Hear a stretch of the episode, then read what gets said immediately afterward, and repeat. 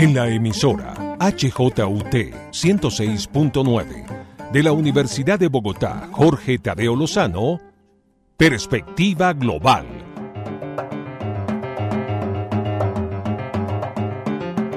Un análisis a todos los cambios y retos que el siglo XXI le plantea al mundo. Presenta y dirige Doris Ramírez Leighton, experta en relaciones internacionales e investigadora de Asia-Pacífico.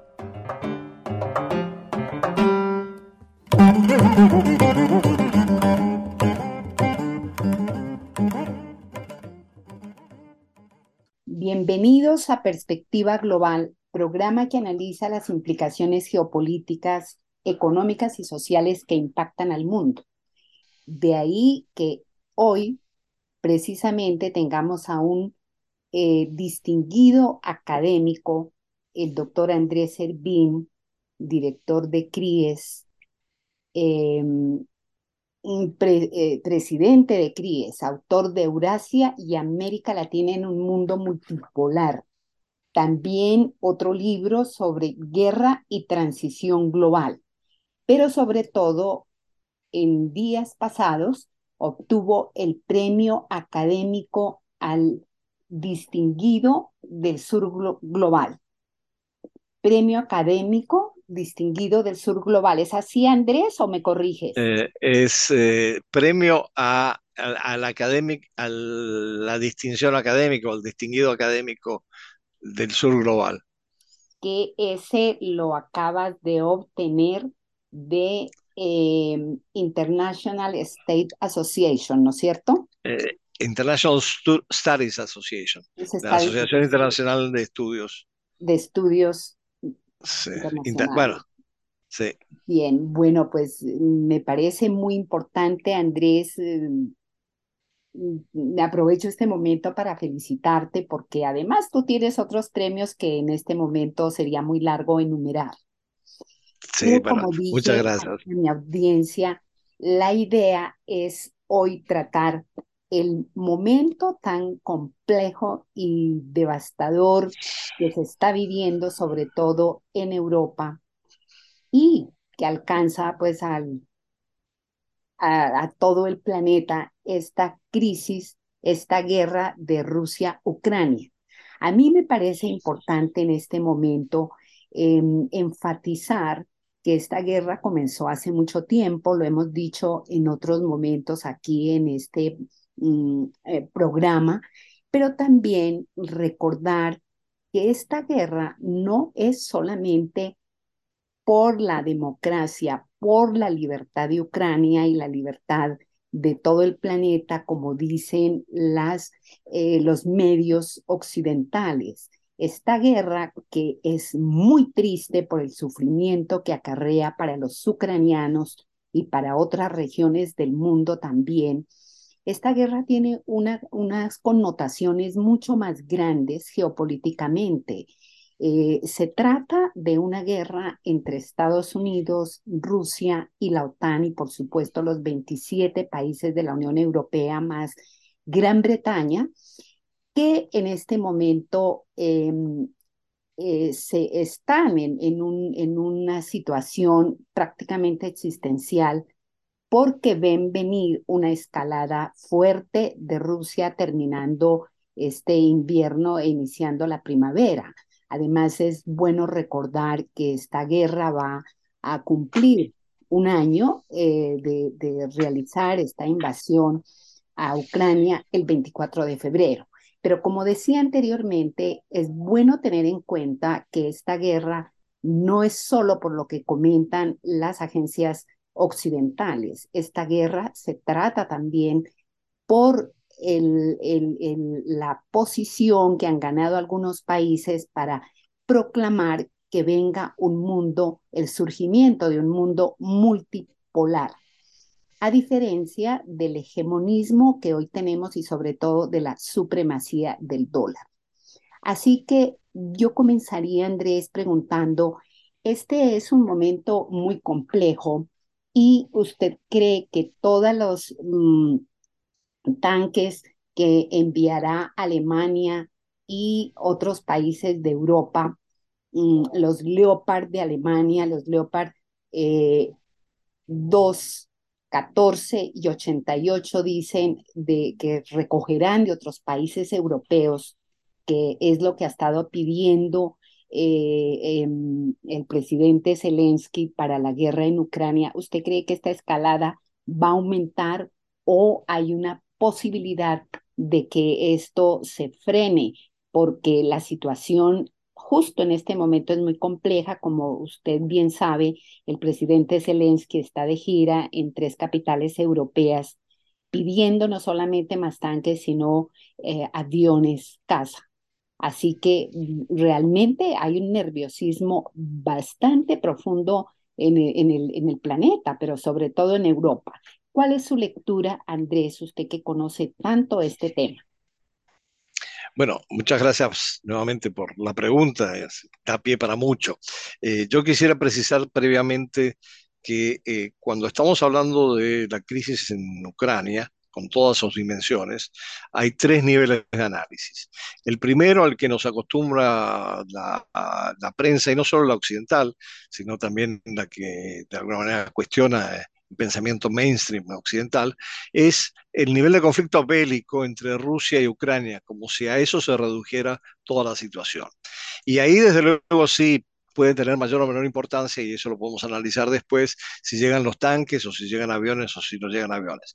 Lo que pasa es que hay un segundo nivel de análisis, que es el nivel muy importante de entender, que es el de la confrontación entre Rusia y Occidente. Y Occidente implica no solamente Estados Unidos, sino la OTAN, la Unión Europea y con las tensiones y fisuras internas que puedan surgir, de todas maneras, esos son los dos bloques que aparentemente en torno a la crisis de Ucrania se están enfrentando. Pero en realidad hay un tercer nivel, porque yo creo que esta crisis es un punto de inflexión en el proceso de transición global de un mundo unipolar a un mundo multipolar que tiene otras implicaciones no solamente en el plano estrictamente bélico o de seguridad, sino también en el plano económico, financiero y comercial y en el plano de la gobernanza global, que esto es un elemento que muchas veces se pierde de vista en las noticias día a día cuando nos cuentan, bueno, que en Bakhmut hubo enfrentamientos, bueno, a Bakhmut según la versión ucraniana, Archomovsk según la versión rusa, hubo enfrentamientos, si está por ser ocupada por, por, las tropas rusas o no. Bueno, no me voy a detener en eso porque para eso están los especialistas militares que nos pueden explicar esto mucho mejor. Pero yo creo que lo más importante es el tercer nivel y entender que estamos frente a una transición con muchos elementos de incertidumbre, eh, con bastante desorden, eh, en donde realmente lo que está emergiendo es un nuevo orden mundial cuyas características todavía no están muy claramente perfiladas. Y este nuevo orden mundial tiene que ver con otros aspectos del conflicto con Rusia. Y estos aspectos tienen que ver fundamentalmente con las sanciones económicas impuestas por Occidente. Las sanciones económicas impuestas por Occidente a Rusia lo que han revelado es que, a pesar de lo que dicen los medios occidentales, Rusia no es un Estado aislado sino que es un Estado que tiene relaciones con otros estados que no necesariamente se alinean con Occidente y en algunos casos cuestionan a Occidente y al papel de Estados Unidos en particular en su rol hegemónico en el sistema internacional. Entonces, dentro de, lo que fue el impacto de las sanciones rusas, primero vemos que hay un efecto boomerang o de rebote sobre las economías occidentales y las más afectadas son las europeas y esto está produciendo desgastes y fisuras dentro del mismo bloque europeo pero también ha afectado en términos de eh, la inflación, de los problemas de, de, energía, de abastecimiento de energía a Estados Unidos. Y ha replanteado una serie de situaciones desde el punto de vista político que se expresaron muy claramente en el estado de, de la Unión presentado por el presidente Biden en el día de antes de ayer, eh, en donde las tensiones son evidentes entre la visión de lo de cómo hay que actuar en el mundo entre demócratas y republicanos. Bueno, vamos a dejar esto por un momento entre paréntesis, volvamos a los efectos de las sanciones. Las sanciones eh, lo que han generado es la emergencia, y aquí valga la redundancia, de los actores emergentes o las economías emergentes en torno a posiciones de no alineamiento o de vinculación económica más estrecha con Rusia. Es decir, todo lo que Rusia ha dejado de vender a Europa debido a las sanciones lo ha capitalizado Eurasia en el marco de distintas organizaciones y a veces en la relación bilateral. Hay que tener en cuenta que, por ejemplo, desde el año 2014 y, con otros antecedentes, Rusia y China ya habían anticipado que iban a incrementar su comercio en rublos y en yuanes. A esto hay que sumar más recientemente con la visita del presidente Xi Jinping a Arabia Saudí y la reunión con los países árabes petroleros, este replanteamiento de que el respaldo para la compra de petróleo dejaría de ser el dólar y sería el yuan. Hay un acuerdo en términos de intercambio de rublos, en rublos y en rupias entre eh, Rusia y la India. Hay un acuerdo de la semana pasada firmado similar con, entre Rusia e Irán. Entonces, ¿qué es lo que estamos asistiendo? Y a esto se suma además un posicionamiento muy claro del grupo de los BRICS, que ahora está en un proceso de expansión, de BRICS Plus, de generar espacios de interacción con monedas nacionales y eventualmente con eh, un proceso de desdolarización. Esto ha significado que eh, el dólar, que no tiene un respaldo más allá de la primacía de Estados Unidos en el sistema internacional desde el abandono del patrón oro en el 71, eh, del, siglo pasado, esto ha significado que, bueno, también se ha reflejado en la inflación, porque se emiten más dólares sin respaldo y esto también incrementa los costos eh, y la inflación. Pero lo más importante es que en realidad había una reducción del uso del dólar en el sistema internacional. Eh, eh, algunos analistas lo estiman en un 30%, otros van más allá, 35%, reemplazado por otras monedas. Una de las monedas que obviamente aparece es el euro, pero en una proporción reducida. Pero más importante aún son las otras monedas como, en primer lugar, el yuan, el rublo, el riat, el real y la rupia. De ahí que los BRICS están planteando una nueva moneda para ese espacio ampliado de economías emergentes, que es la moneda 5R. Y esto va a tener un efecto decisivo sobre la gobernanza financiera global, sino monetaria, desde luego. ¿En qué sentido? En que puede haber un juego en donde se siga participando activamente en los mecanismos financieros del sistema occidental, así como fueron establecidos en los acuerdos de Bretton Woods, o puede haber espacios alternativos, que es lo que se está generando en el ámbito euroasiático. Y en el ámbito euroasiático, en este momento vemos no solamente una convergencia entre, y estoy hablando ya de esquemas institucionales importantes, entre la Unión Económica Euroasiática, liderada por Rusia, y la iniciativa de la franja de la ruta lanzada por China, que hay un proceso de armonización donde la moneda juega un papel muy importante, sino también una articulación con la Organización de Cooperación de Shanghái, que está progresivamente ampliando su, agenda perdón, de los temas de seguridad y de lucha contra el terrorismo hacia temas de cooperación económica. Y desde luego, lo que ya mencionaba con respecto a los BRICS. No nos olvidemos que en todo esto el núcleo son los países eurasiáticos y que cuando hablamos de los BRICS, hablamos más que nada de los RICS, Rusia, India y China, que son las economías más poderosas dentro de los BRICS. Mm, pero a esto, Andrés, aprovecho para preguntarle, estando ahora en la presidencia del Brasil, el presidente Lula da Silva, que es parte de los BRICS, si viene con unos BRICS ampliados o plus, ¿usted cree que el presidente Lula da Silva va a apoyar a que otros países de América Latina eh, ingresen a los BRICS? Por ejemplo, Argentina es una de las candidatas, ¿no? Más otros países de otras latitudes, como Arabia Saudita, como Argelia y otros países más que ya están haciendo, por decirlo así, eh, cola para ingresar a los BRICS. ¿Usted qué opina de este tema de que Lula pudiera ayudar a los países de América Latina que quieran ingresar a esta eh, BRICS ampliados? Bueno, en el caso de Argentina, la posición ha sido muy clara y ha sido expresada tanto por Lula como por su ex eh, ministro de Relaciones Exteriores y ahora principal asesor de política exterior, Celso Amorín, en el sentido de que sí, Argentina tiene que incorporarse. Y esto cuenta con el apoyo de Rusia y de China, además, entre los primeros que se han expresado en este sentido.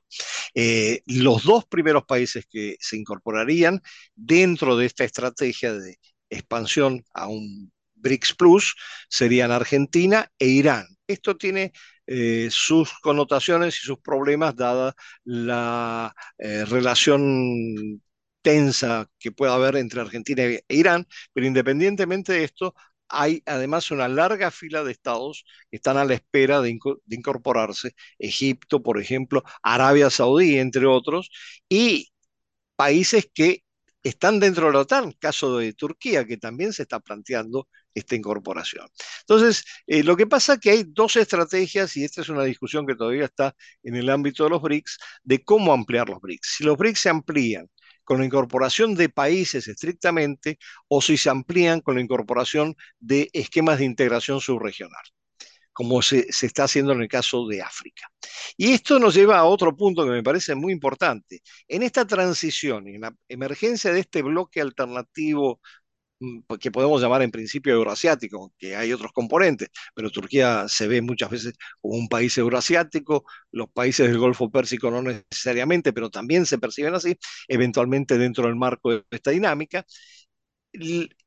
La gran, el gran punto es que eh, en función de los alineamientos que se están produciendo, y donde el punto de inflexión, vuelvo al, principio, es la guerra de Ucrania, los alineamientos internacionales que se están produciendo, lo que se está desarrollando es una gran batalla por la atracción de eh, los países del sur global porque, bueno, cuando hablamos del sur global, no, son los países más desarrollados del sur global, sino justamente los países en desarrollo y con relaciones bastante asimétricas tradicionalmente con los países de Occidente. Entonces, en este contexto es que hay que ver, por ejemplo, el viaje reciente del canciller ruso a África, los acuerdos establecidos por China y por Rusia en África, donde además hay como espacios asignados en donde se mueve cada uno de ellos. Eh, lo mismo en Medio Oriente y lo mismo obviamente está pasando en América Latina. Esta batalla por el sur global se está desarrollando porque, bueno, por un lado tenemos eh, no solamente las iniciativas chinas, que todos sabemos que están presentes en América Latina, con la incorporación creciente de países latinoamericanos a la iniciativa de la franja y de la ruta, sino también una serie de iniciativas estadounidenses, las más recientes lanzadas hace unos días, en el sentido de promover una mayor presencia de Estados Unidos, eh, recuperando espacios que ha perdido desde el punto de vista geopolítico y comercial en América Latina. El pequeño detalle es que la capacidad financiera de China comparada con la de Estados Unidos es mucho mayor en este caso. Pero sí, esto ha generado en nuestro ámbito, en América Latina, otro punto que me parece importante resaltar, y es la discusión sobre el no alineamiento activo de los países latinoamericanos. Eh, varios hemos participado en un volumen que ha tenido mucho impacto sobre este tema, eh, compilado por eh, tres investigadores chilenos, pero han participado gente de toda la región. Y yo creo que este es un, un punto muy importante a tener en cuenta. Podremos mantener un cierto grado de no alineamiento frente a la competencia entre estos dos bloques que señalaba uno de ellos emergiendo y que van a entrar en confrontación y eventualmente pueden entrar en confrontación bélica, como de hecho se está produciendo en Ucrania.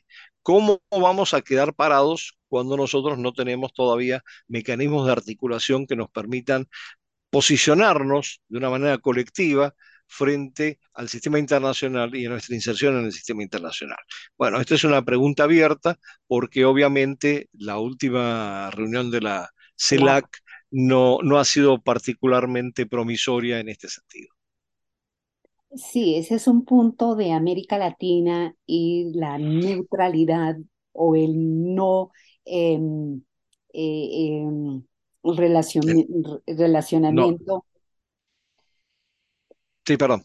El no alineamiento activo que promueve el libro de Heine, o en fin, los tres autores chilenos que tú comentas, pues sería muy importante tratarlo en otra oportunidad para saber cómo vamos, cómo estamos los países de América Latina frente a esta guerra Rusia-Ucrania. Finalmente, hay gran incertidumbre porque pues no se sabe finalmente cómo va a decantar esta situación Rusia-Ucrania, que en este momento, Andrés, yo veo un gran nerviosismo, pero enorme en las capitales europeas y, lógicamente, en Estados Unidos, aunque tú has comentado el presidente Biden en el discurso del Estado de la Unión, dijo que la guerra continuará no comentó mm, otra cosa, pero también mm, se me ocurre en este momento que la corporación RAND ha filtrado sus, mm, eh, bueno, su, su, su paper donde le está diciendo a Estados Unidos que debería desescalar el conflicto. No sabemos en estos días qué puede pasar, pero esa, esa solicitud de Zelensky en Europa uno nota que hay un gran nerviosismo y una incertidumbre del máximo nivel. ¿Cómo es tu lectura en este momento de, de, esto que posiblemente vendrá o que uno creería, porque Estados Unidos puede sentarse con Rusia para desescalar realmente el conflicto? Pero también hay que decir que en este momento el más ganador en esta guerra es Estados Unidos con toda su eh, infraestructura eh, militar los 40 mil millones de dólares que ya le ha brindado a, Ucrania, tanto en,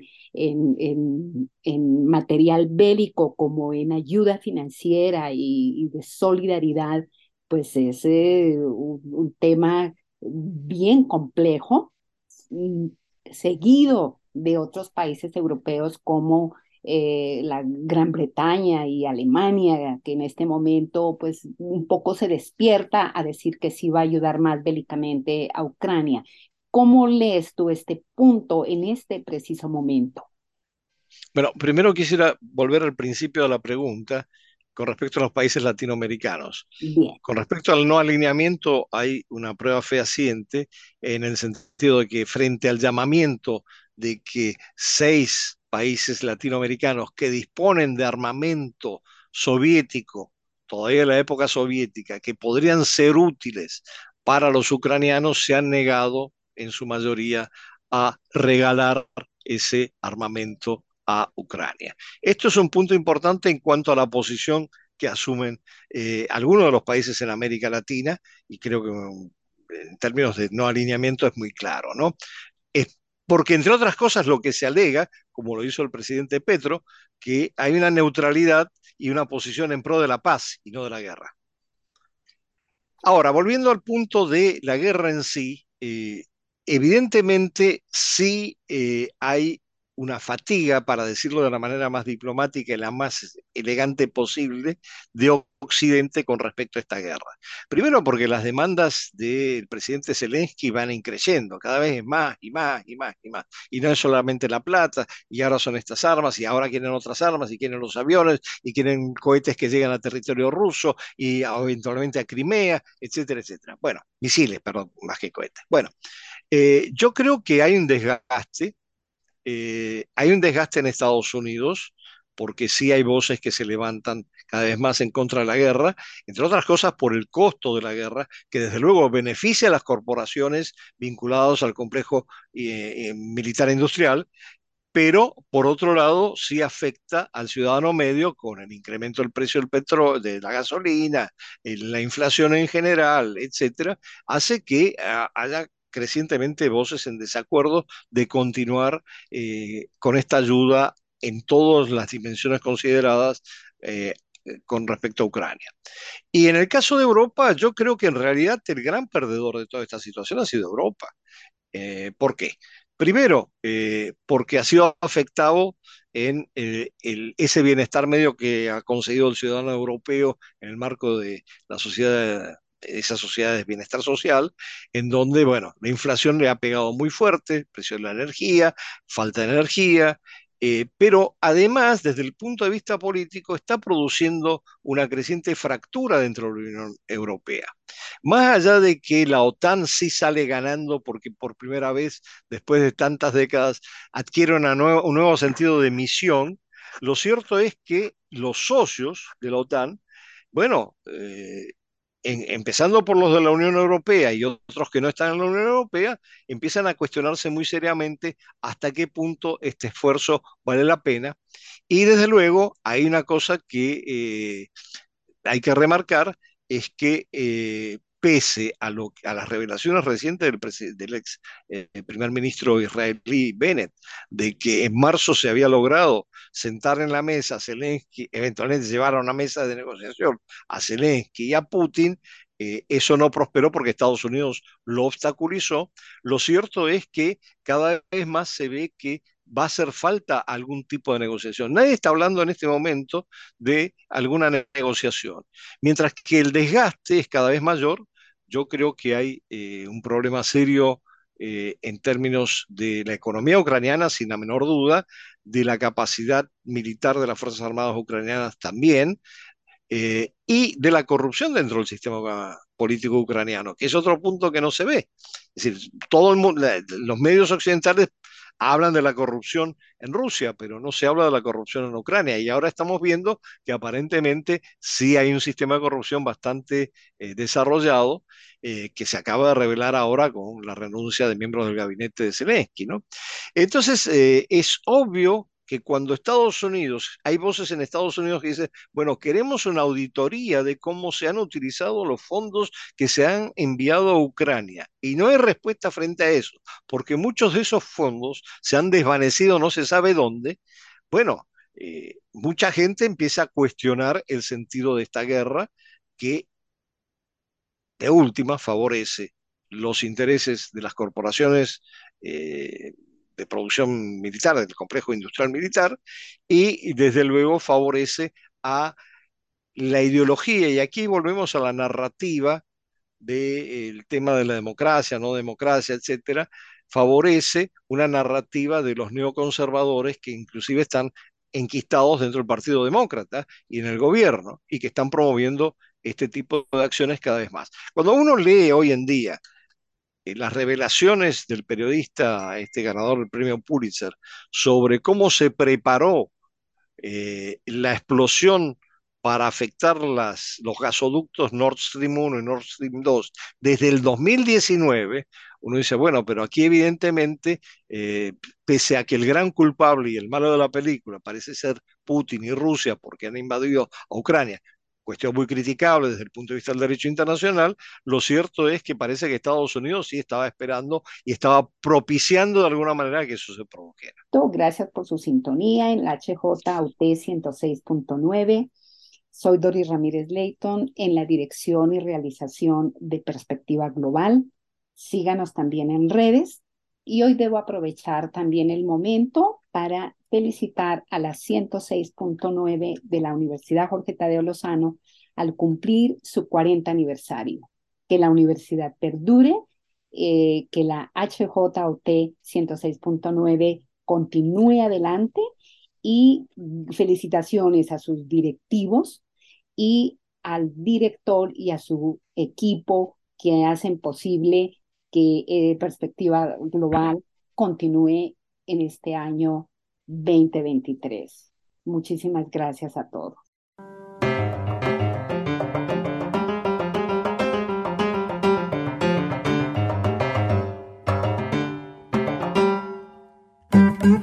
En la emisora HJUT 106.9 de la Universidad de Bogotá, Jorge Tadeo Lozano, Perspectiva Global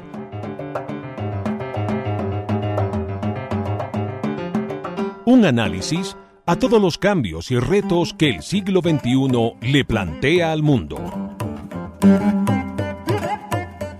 Presenta y dirige Doris Ramírez Leighton, experta en relaciones internacionales e investigadora de Asia-Pacífico.